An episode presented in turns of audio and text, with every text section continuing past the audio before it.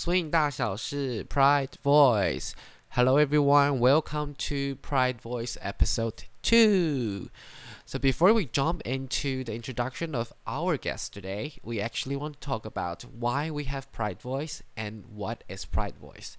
So what we believe that um, there are actually a lot of different voices, no matter from different races, from different countries, or from different gender. There are a lot of different voices that need to be heard proudly.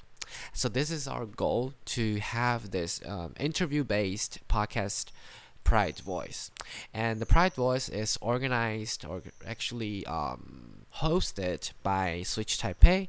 And Switch Taipei is a swing dance group based in Taipei, and we focus on promoting swing dancing, switch dancing, and of course, we put a lot of emphasis on the cultural and historical context of the dance. We try to put this into our classes so that the students could understand more deeply with the, the, the dance itself. And also, last but not least, we put a lot of emphasis on the equality as well. So we would try very hard to bring up the race equality and also the gender equality and also um, the the character the role equality. So it's the leader and follower. So because these are the most important values in swing dancing. So that's all for Pride Voice and Switch Taipei. So, so, so, so, so, before we start our episode today, I actually want to say sorry first because to be honest, I didn't plan this to be a podcast. So when I was doing the interview with our guest around a month ago, which is in October 2020, um, the quality of the voice from my side is actually really, really bad because I was using just I don't probably the input, sorry, the, the, the inbuilt microphone from my laptop. Uh, but I'm very sure that the the voice from the guest side is very very nice. So I hope you enjoyed the episode today, and I can be very very sure that the content and the quality of the voice from our guest is super nice. All right, so let's start the episode today. Pride Voice episode two. Let's welcome our guest, Adam. Hello. So happy to be here. cool. yeah. So um, I know that you you are you started also like the the LGBT friendly group in Seattle, right? I did. I started um, well right before the pandemic happened. I I started um, a small school that we were hoping to grow, and it was going really well. Um, but obviously, everything is you know on hold right now, so we'll see. But I before that, I started the um, there's a Facebook group, which was kind of the first like specific thing that I did outside of my own dance partnership. But the Facebook group is the LGBTQAI plus Swing Dancers Network. Um, and now there's two groups. There's one that's also for um, people who identify in the LGBT spectrum, and also for for allies. So those are friends who support that group. And then we also have a, a private group that's just for people who identify as LGBTQ AI plus. Um, yeah, Yeah, yeah. I think I think I mean both because I saw um a lot of posts uh, in the group, and actually I think those groups are really great resources. Like I can get a lot of information from the group, and also there are a lot of great discussions in the in the group as well. No, I was gonna say like I just I, part of the reason that I made the group was I realized that you know swing dancing is sort of inherently heteronormative. Um, I always give this description like when you when you go swing dancing, you walk into room and you see you know a lot of the times you see men in suits and women in dresses and they're dancing together, which is great.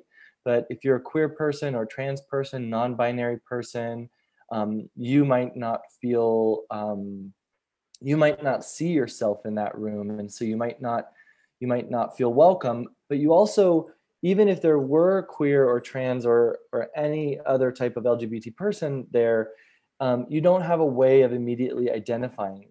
I mean it's not like you know if you're if you're gay you don't walk around with a sign that says that you're gay. Yeah, so um, it just became obvious to me that I was complaining so much to my friends about not knowing any other queer dancers and it just became very obvious to me that like I needed to stop complaining about it and do something about it. So the first thing I did was to make a group where hopefully um, queer dancers could find each other. And one of the things I'm the most uh, proud of that happens in that group is the meetups. So people mm. at, at, events all around the world will do um, like Facebook group meetups. So it's basically like they'll announce on the Facebook group that they're going to an event and then they'll host like an, a certain time where they all meet in the ballroom in a certain area so they can kind of introduce each other just so they know who you know so they know each other which i think is just really great. Yeah yeah yeah. I think we did this kind of how we met back in Herräng in 2018 yeah exactly because i was there like through the whole camp and i tried to participate every uh, meetup yeah in front of that what i forgot the the, the shop what's the what's the, the name of the shop like we oh, had a meeting um something. Yeah, it's the it's the Swedish grocery store. Yeah, yeah, that one, that yeah. one. Yeah, yeah, yeah, yeah, yeah. I forget the name of the market, but yeah, yeah. Yeah, but it's that one. Yeah, so this is yeah, this is how we met back in yeah, the, yeah in the camp, and then we have a sister in Taiwan. Amy, right? yes, Amy. Yeah. Yao Wen Chi. Yeah, she's cool. That's my sister, but her um, American name is Amy. Amy Shi. Yeah, yeah, she's great. Yeah. Right. You have been to Taiwan, or she was I she was there in Seattle. Amy was um, a student who lived with my family, but we loved her so much that she stayed for I think she lived with us for seven or eight years. So she stayed really? with us for yeah, so she stayed with us for a long time. And you know, we love her and I, I really consider her to be like my sister. So um, oh. yeah, but but I actually was in Taiwan, but it was before um, before I met Amy. I was in Taiwan in 2009, and that was oh. at the time I was in school um, for um, for theater and dance, and I had toured oh. in in Taiwan um, to perform at a bunch of different universities, so doing some like dance performance stuff. Um, and we actually at the time got to perform for uh, the president of Taiwan, which was oh. who was who was the president of Taiwan at that time? Ma, Ma Ma. Oh, okay. So uh, Ma, President Ma, Ma Ying-jeou. Yeah. Okay. Yeah. So oh, we, wow, we got to perform cool. for the president of Taiwan, and we got to um, tour the. Uh, is it the Parliament or the Senate? Like the, like the the office. Yeah. Yeah. Like we got a tour office. Uh-huh. Yeah, and I and I have a picture with the president of Taiwan. I don't even have that. I like I don't see. I I guess I didn't see him in person. I guess. Yeah, oh. I, I I would love to go back there. I would love to go to go back someday. Cool. I want to go to the night market. I want to go to the night market. That's what I want to yeah. do. Yeah, like the night market has involved in like it, it will blow your mind because it involves years. Like uh, during this years, yeah. if you see something in 2009, probably they are not there. But yeah. like because it's already like 10, 11 years now. Yeah, but Amy yeah, like, has told us all about the night market and Amy has sold us on so many things. There's so many things that I that I want to do in Taiwan. So yes. Wow. Let's try. Let's try. Because I've I've been thinking inviting um, some some instructors to Taiwan as well, and if it's possible. But of course, if I'm still in Taipei, because I'm planning to to visit my uh, my boyfriend. My boyfriend now is oh. in. He's I met him last year in London, but he's uh-huh. like he's an Italian, uh, study PhD in London. So oh, I'm nice. trying to make myself like stay in Europe as long as possible. Yeah. Well, we'll find we'll find each other somewhere around the world. Yeah, true. Yeah, cool. Right. So um, so now we're gonna move on to some questions, and some questions okay. are really huge and very general.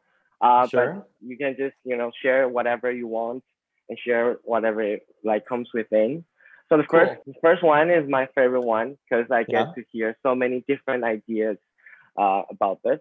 So the first question would be, uh, what is swing to you? Ooh. Yeah. that's a that, that's a big that's a big question. It's um, one. I mean, to be really honest with you, I think that that especially right now, like one of the first things that we have to say about swing is that swing is a byproduct of Black and African American culture. That's that's the first thing that it is. Before you even Mhm. kind of talk about what it means or what it sounds like or what it feels like, you have to first um, identify that swing is a product of Black culture. And in order to kind of understand swing, you have to take a lot of time to understand the culture that created it. Um, and, there, and, and there's some other influences in there as well in the music, but predominantly that is where it comes from. And Mhm.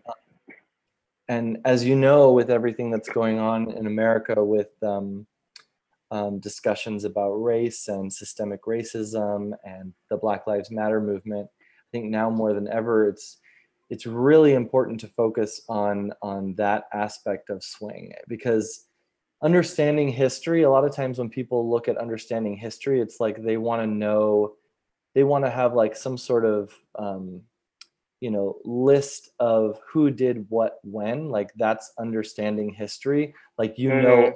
All, of the count basie albums that's understanding history. But understanding history um, is uh, is also you need to understand culture. And understanding culture is a lot more complicated than something that you learn in an academic way. Um, Mhm.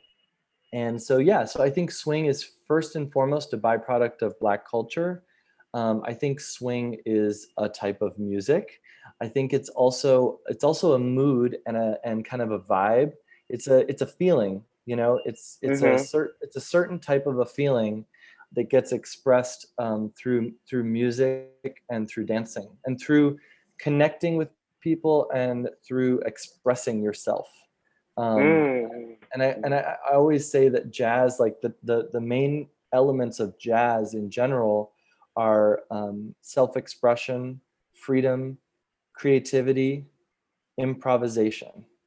You Mhm. know, so those are the those are the elements that make up jazz, and um, and they really come from Black culture. If you if you look at what was going on with Black culture historically in America, and what was going on with Black culture at the time that um, swing was created, you can see why those elements creativity, self expression, individuality, improvisation why those elements are, uh, were, and still are really important. Um, they were important to the Black community at that time, but they're also like universal things that are um, that are really inspiring to everyone. So to thank that community for creating this art form that gives us the ability to express ourselves um, individually and to improvise and to be creative um, through music and dancing is is uh, is I think what swing is is all about. So I have I have like because I try to follow up a lot on the internet with all the you know with all the uh, Black Lives Matter movements and and I find it a little bit difficult for Asian dancers like me because sometimes I feel a bit like outside of the whole context because if we're going to talk about that uh, in a more like a social or cultural context I have to learn about the history first and then I and then I have to be critical on that. Um, so I find I find sometimes I find myself a bit very like outside of it. So um, do you have like so do you have any like resources that you you you look for or like do you have any websites or like something that you can Hmm. recommend us to to look up with all this in- information? Well, I think that the the very first things that you should do is to read um, Frankie Manning's book. Um, that's a, that's a Mm, really good place to start. Um, you know, uh, and then read Norma Miller's book. Um, you know, I have both of them right there on the shelf, and um, cool. and also um, there's a book called Jazz, Jazz Dance. Um, Mhm. uh, that's why am I forgetting? Hold on one second. I'm gonna I'm gonna look at cool. So this is this is Frankie's book, right? Yeah. Ambassador yeah, of Lindy Hop, right? Mhm. Um, and then Norma's book, Swinging at the Savoy. And then this Mm. is a, a book by Marshall Stearns that's called Jazz Dance, a story of uh, American vernacular dance. I mean, I think those are great places to start. Um, Mhm. but the other thing to remember, and I think this is like something that is good for all dancers if they want, is to realize like Lindy Hop and swing dancing didn't get created or happen in a vacuum. They happened in conjunction with the entire Harlem Renaissance movement that was Mm. going on in the 20s, 30s, and 40s. And so there's, and maybe we'll get into this later. I can talk about some other books um, or resources. Um, I mean, there was a huge underground queer culture going on in Harlem at that time. There were per, perf- all sorts of different performers and musicians and um, cabaret performers and singers and bands and dancers and dance acts and you know there was just Harlem was was you know uh, it was just this like Las Vegas almost this just huge Mm. ep- epicenter of activity and performance and art um, in the 20s 30s and 40s and um, well the you know more more before the war but during world war ii it kind of changed a little bit but Yeah. um, so I think that like just um, first of all, read read these three books. If you're a Lindy Hopper and you want to understand some of the history and where it all comes from, those are like those are three books you got to read. And then Yeah. beyond that, like you know, um, just start to watch documentaries on the Harlem Renaissance. Just anything. It's it's pretty fascinating, all of it. I mean, that was such a creative time in American history. Um, and I think that the more you look to understanding the Harlem Renaissance, which is was happening in the in inside of Black culture, um, the better you are going to be at looking at the uh, at things how how Black people and African American people created what we're doing. I think that the, the Mm. problem a lot of, a lot of times is that the history of Lindy Hop is told actually kind of like I'm telling it to you right now is like I'm a white dude in Seattle and I'm Mhm. telling you about black history so it just it just means we all have to develop a curiosity and the great thing is that that curiosity is actually going to really inspire you to be Yeah. a very individual type of artist because you don't have to be inspired as a dancer only from you know a like certain other dancers that you see now only certain other dancers that you that you know about. You there's so many different artists um, that came out of that time um, and beyond frankly because that time influenced so many other things. Um, so yeah i think that um, that i answered more than you asked me but yes those, those would be the first the first three books that i would i would look at. Yeah, and also I also learned that you have you have a, like a a part a PowerPoint on your website talking about the the LGBT kind of LGBT thing in the in the Harlem Renaissance era, right? You want to talk about yes that? Yeah. Sure. Yeah. So um, I give I I put together a um uh, uh lecture that's about the history of LGBT people in in the Harlem Renaissance in jazz and in swing. Um, Hmm. And obviously, you know, a lot of those artists are African American, African American or Black.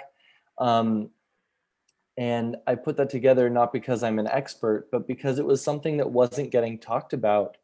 And um, what what's really interesting, just in a nutshell, is that the uh, Harlem Renaissance was very, very gay. It was very queer. Mm, There, there, mhm. were, there were a lot of underground queer bars. And have you ever seen? Have you watched the show? Okay, so wait, let's talk about voguing for a second because you Okay. mentioned you mentioned Yeah. voguing that's happening at um, at your event. So Yeah. voguing comes from the ballroom culture in Harlem in the 1980s. Okay, and at ballroom culture is like the balls that happened in Harlem, right? So these were Mhm. these were drag pageants where um, people would walk in a category pretending to be you know something. They'd be like serving realness in a category.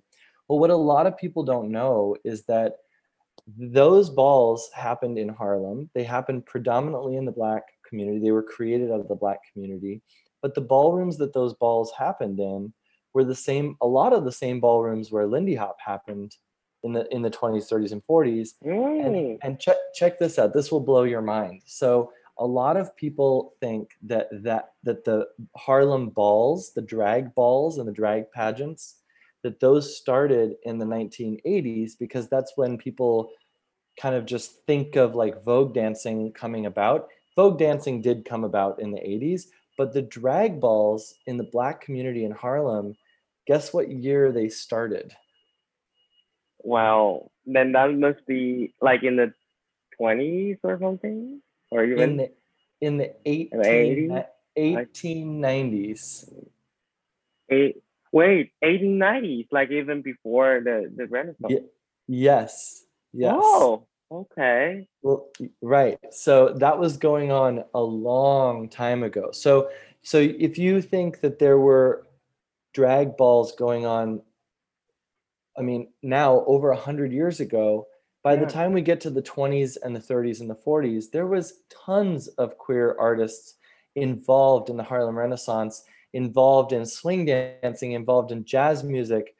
Unfortunately because um, politically of kind of the climate. And you have to also remember that um, saying that you were gay or saying that you were transgender that wasn't something that you that wasn't an identity you could choose to have at that time. You couldn't you couldn't say that at that time because it, it didn't really exist that way. But hmm you know now we have like more specific titles for different types of people so we understand you know who how you identify or who you are. But at that time um, that was all still existing very much so. It just wasn't labeled as such. And then on top of that when you get into the 1950s we had the mccarthy era which was like the fear of communism.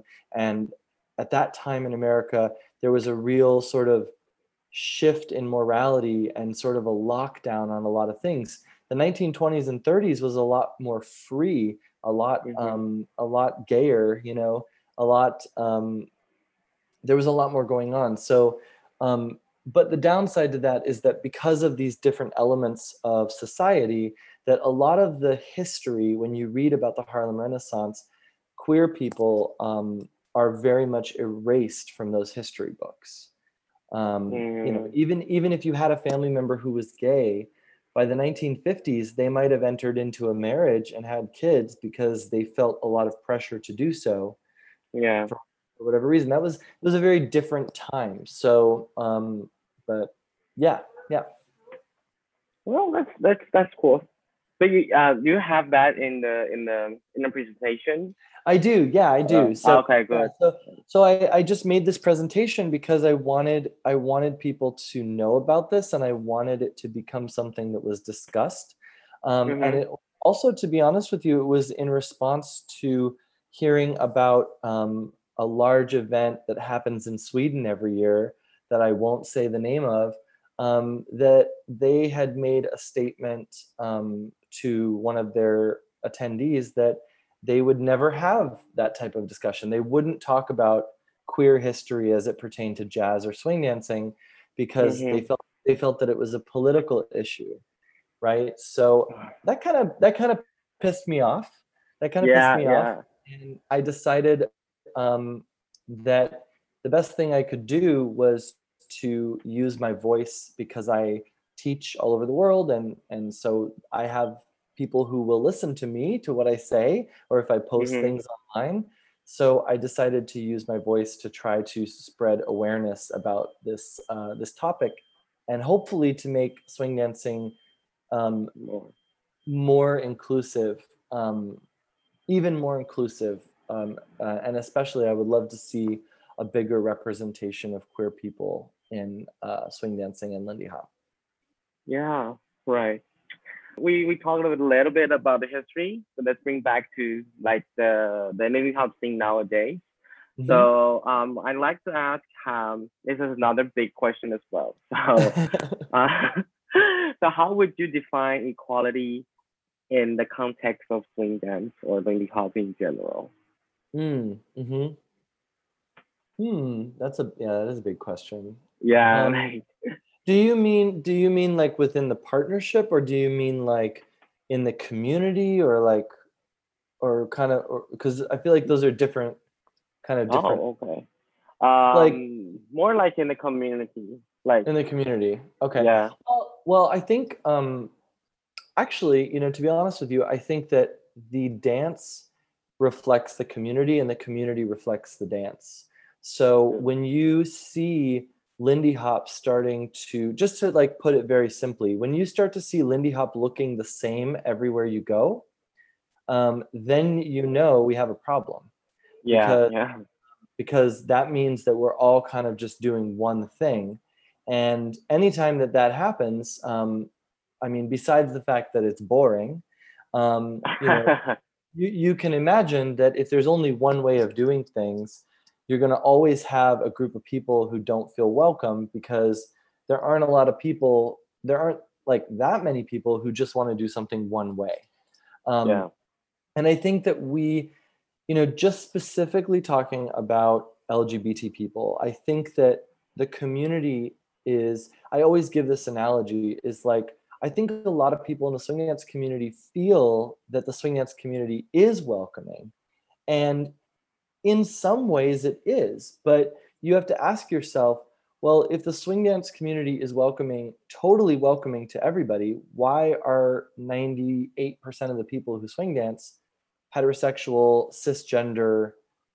Like, why don't we have any other people? If it's so welcoming, why don't we have any other people? And so instead of asking, you know, other people what what we need to do to make them feel welcome, which is a good thing to do, you kind of have to ask yourself, what behaviors inside of the community and inside of the dance itself are maybe too heteronormative to make Mm, que- queer people feel welcome? And i think so it's so it's not just about you know putting out um, a rainbow flag at your front desk and having a safe space statement although that's Yeah. that's that's important but you also like mate and i talk about this idea a lot in a lot of our classes um, is that you have to open up your mind about the way you think about dancing about the way you Mm. think about expressing yourself the way you think about expressing yourself as a leader or as a follower like what does it mean to be a leader and a follower like are they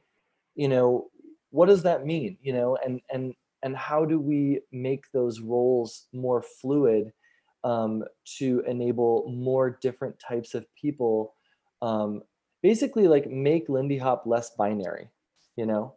Make make lindy hop less less binary and you know what? It's really actually really easy to do. It's really easy to make lindy hop less binary because if Mhm. you if you listen to jazz music and swing music jazz music and swing music is so infinite right?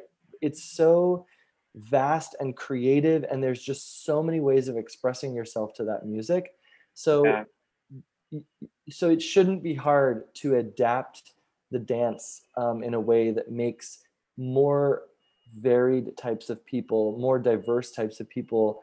And specifically i'm talking about in the um, queer spectrum the lgbt spectrum um, to make those people feel um, more welcome. So Yeah. yeah that's that's kind of how i think about it. And so it's i would say for me personally as like an international instructor i have kind of like two things that i do. One of them is the stuff that i do to encourage inclusivity outside of the classroom which is like stuff like what i'm doing with you right now also a Mhm. lot of a lot of the stuff i do is like a lot of a lot of conversations with other teachers with event organizers with um, you know just people you know I, I always make this joke that i talk more about being gay at lindy hop events than anywhere else because there's so often a need for education from Mm, from people who are attending the events you know or people who i'm working for or people who've been really you know rude or kind of like discriminatory or prejudice without excuse me without knowing it and so you have to you have to kind of even though i'm only there to teach eight hours of class i, I end up in a back room somewhere talking with someone about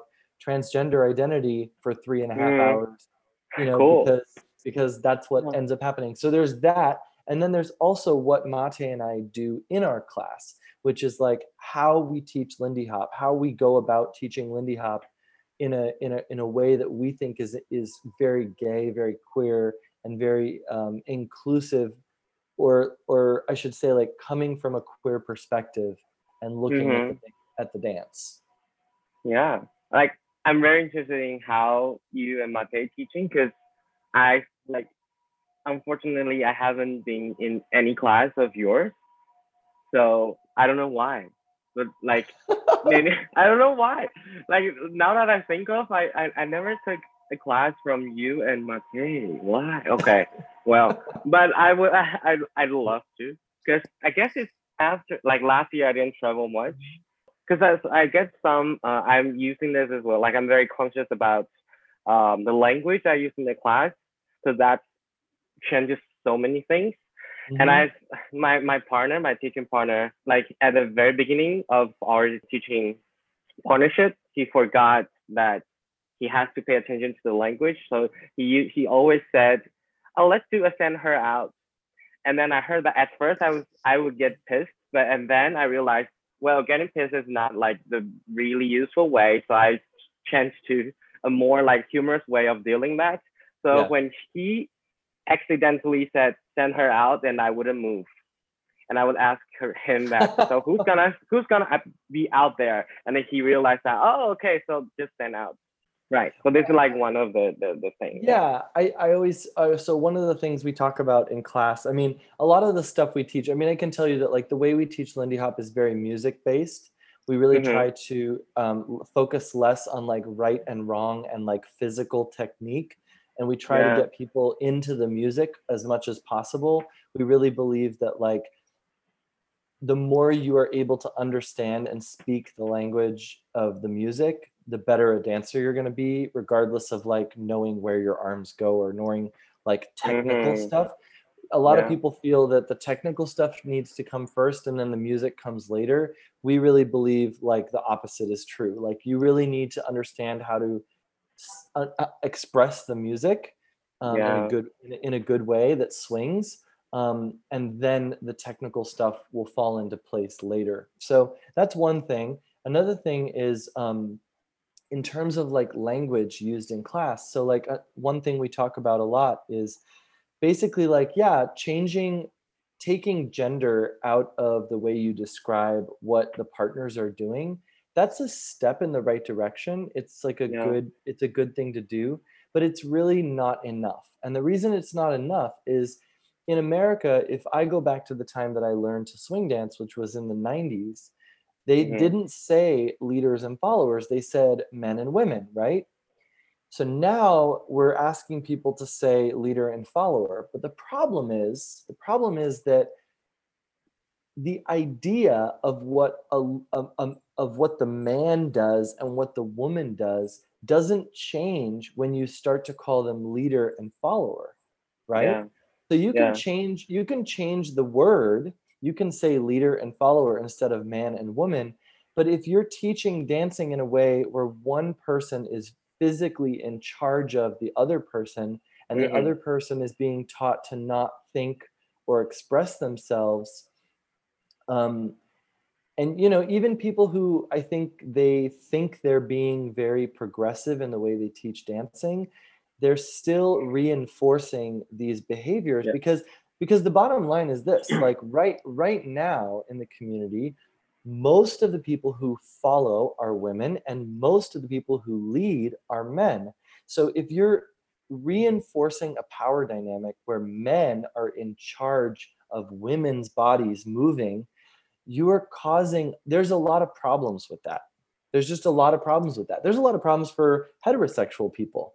You know before you even before you even get to gay people you know there's a lot of problems with teaching people that men are in charge of women's bodies.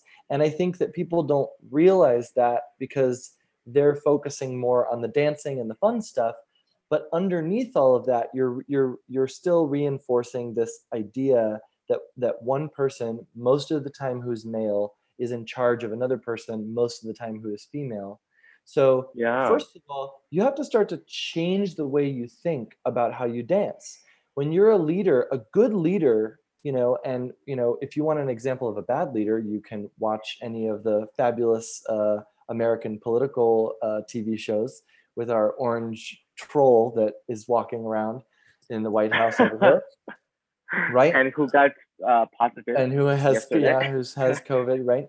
But um you know that's not a good way to lead you know bullying people pushing people jeering at people um, that's not a good way to lead so i mean think about the way that you dance you know yeah, and and also you know to to i know you're going to maybe ask me about switch dancing but if you don't know how to lead and follow you know i always say there's one person you'll never dance with and it's yourself.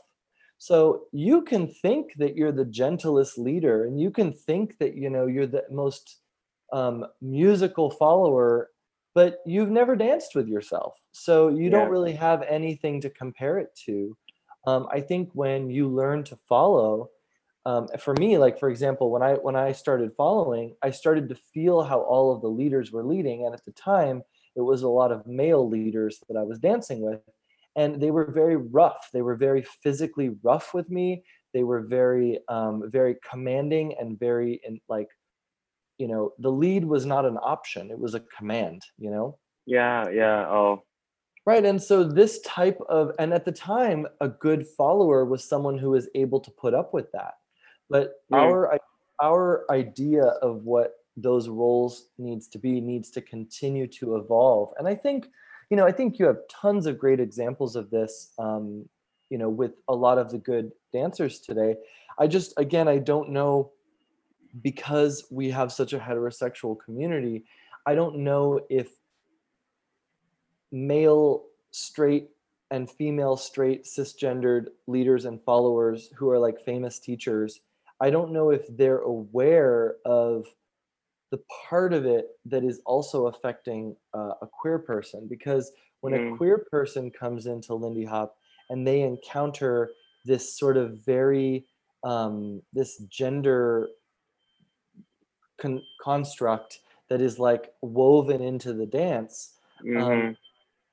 they don't necessarily identify what it is they just realize that it's not something that they like it's like i'm not into that you know what i mean? Yeah, so so that's one thing that turns turns those people off. But i think that you have to really think about the way that you um, the way that you dance. And how do i Mm. make how do i genuinely make this an equal conversation? We can still have someone who's kind of giving the initiation of a thought but it needs to be a suggestion rather than a command. And that other person has to both partners have to have a very strong musical voice it's just like Yeah. two music two musicians you know two musicians like there's different instruments in the band that some of the instruments are kind of leading the melody line and other instruments are supporting the melody line and that's fine but you still both of those people have to be excellent musicians and have to Yeah. hear and understand and be able to express the music and so we just need to start thinking about it that way for lindy hop too you know yeah that's that that's that's what like that's very beautiful and that's what i'm trying to to convey to the community like to switch taipei mostly. I i don't know if when you started when you started dancing do you get to choose to be a leader or a follower? Or like at like when you started? Or it's just that you walk, walk yeah or you just walk into the class and then you got assigned to be a leader because you are physically and your appearance is a male. Yeah, I mean, no. When I started, I mean, I started in like 1995 or 1996. There, there wasn't an option of like, you know, I wasn't given an option. I was just told to go Mm. stand stand with the boys. I was Mhm. a kid, you know, and and when you're a kid, you you don't like ask those questions. But Yeah. um, but what I'll say is, like many other gay men, you know, gay men love a female diva, right? Mm-hmm. like all gay men love a female diva. Well most of them most of the ones that i know right? So i was immediately drawn to people like jean veloz like norma miller like dawn hampton. You know i was drawn to the strong um, big uh, female voices of lindy hop Jewel McGowan, you know, because I loved everything that they were doing, and I loved that they stood out so much in their partnerships. Um, and so that immediately made me interested in following, which I just you know would try to kind of learn to do on my own. Um, or you know, like if you go off and you practice, and like one person has to, like, there's there at the time it was like I was like on a, I was on a team of like kids who danced together, and so Mhm. like the boys would all have to go off and practice, but you can't practice without the girls. So like someone had to learn how to follow. So I just kind of like learned it by default, but secretly I loved it. Like I secretly loved it. I loved it because of the sort of um, like these powerful female dancers that I saw doing it, and I loved that that that type of energy. And um, yeah, so I, I I did kind of start following shortly after starting to learn to dance, but Mm. um, you know it was never really taken seriously in the community um, until much later. Yeah, yeah. I I, I have the STEM like progress because I was I started learning in Rome, Italy, when I was doing my Oh. exchange student there, and I saw this. Wow, there's like a really cool dance, and it's with jazz music, and love it. So I went to the class, and then I got assigned to leader. But like every class, like every time in the class, I was watching like my my follower teacher doing swivel, like, and I was like, no, like I'm not, I'm gonna, I'm gonna do that thing. So I practice on my own in the, uh, in the in my room. Yeah.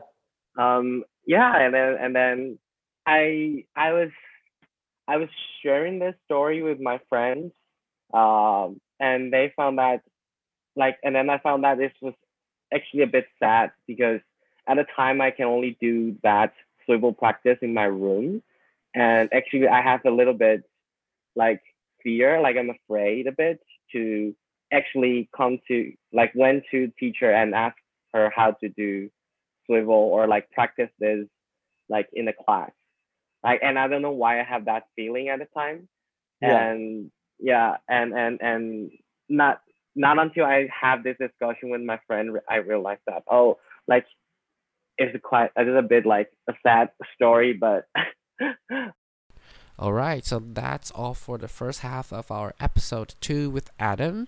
And for the second half, we will be continuing with the the story of mine and how I discovered switch dancing and why I decided to start it, Switch Taipei. And then we're moving on to the, my favorite part because, yes, like Adam is just the best. So I asked him what is swing dancing to him. And then the answer is super nice because it's it has like a super deep meaning and discussion about that. And but also he said well he he likes it and also he doesn't like it. And we will learn more about why he likes it and why he doesn't like it. And the most important of all since he's a really um, famous international Hop instructors he must be traveling a lot attending a lot of different um, events all around the world so I also asked him about uh, do does he find any events or like parties or camp that is LGBT friendly enough? And I have to tell you this. This is like spoiler alert that but I don't care. Like he said no. But there are more discussion about this. It's just not simply a no and then stop. Ob- obviously, um, Adam is gonna share way more than that, and how he thinks that, um, more like how he thinks we could do, and what we can do, what we can try to make our sing much more better, much more friendly to LGBT community. Right, so that's all for this, and don't forget to give our give us five star uh, reviews, or if you have any comments, or if you have any questions that you would like to raise and you would like to share with us, don't hesitate.